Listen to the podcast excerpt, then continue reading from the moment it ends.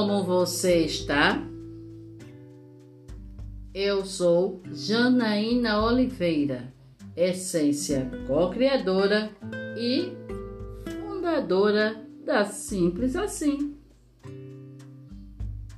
E esse é o podcast da Simples Assim, com a série Autoconhecimento, episódio 7 Tomando Consciência de Mim.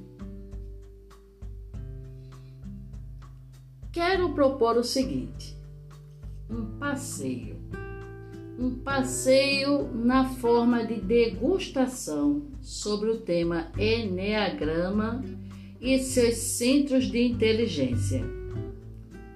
Com as contribuições que esses conceitos possam nos trazer na trilha desse nosso autoconhecimento, para que melhor possamos ter a oportunidade de clarear alguns aspectos de nosso padrão comportamental, para aprofundarmos nossa meta em sermos melhor 1% a cada dia.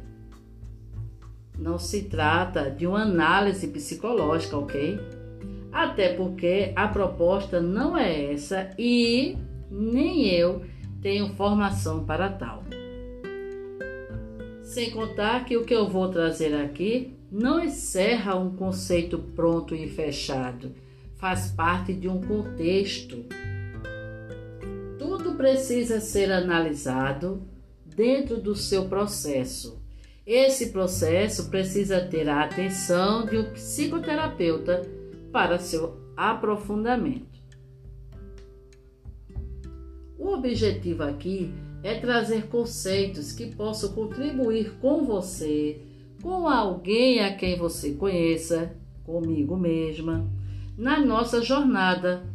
E que, ao nos identificarmos com alguns traços de semelhança de um ou outro conceito que vamos abordar mais adiante, possamos nutrir a curiosidade em aprofundar o nosso processo de autoconhecimento, junto a um profissional sério e competente na área da psicologia e que, se possível for, com foco em Enneagrama.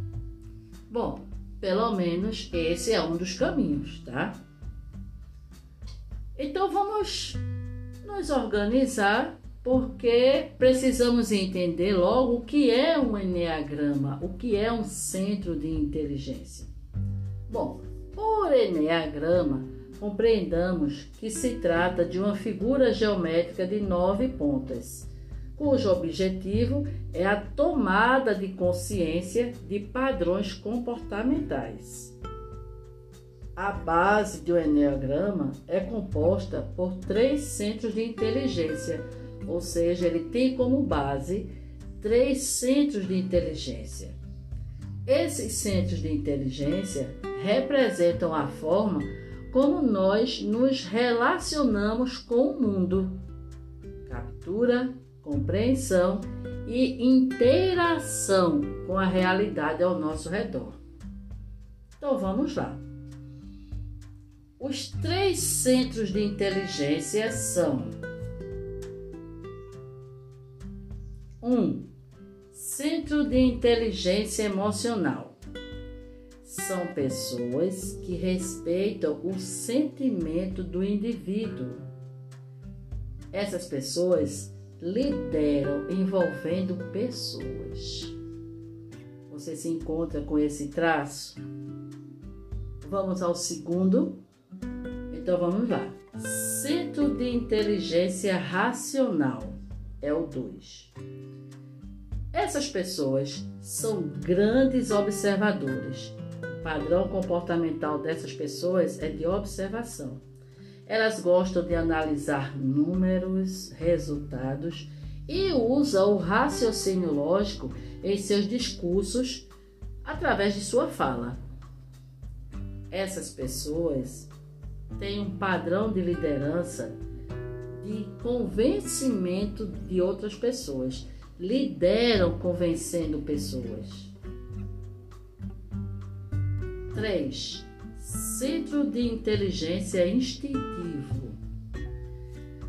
Bom, dentro desse centro de inteligência instintivo, podemos encontrar que tipo de pessoas?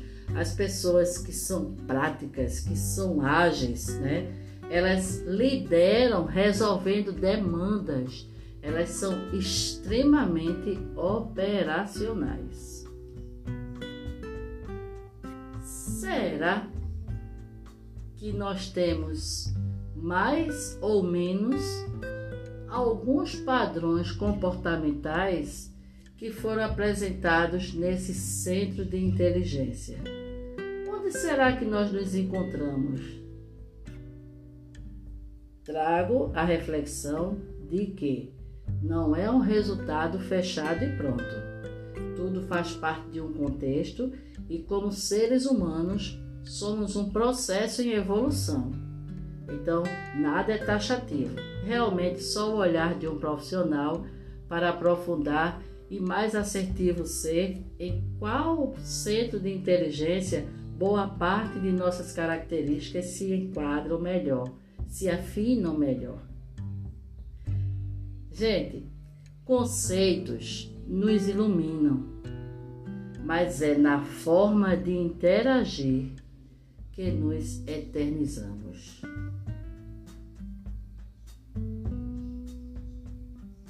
Espero ter contribuído de, uma, de alguma forma com você no dia de hoje. Que brilhe sua luz, seja feliz. Até o próximo episódio.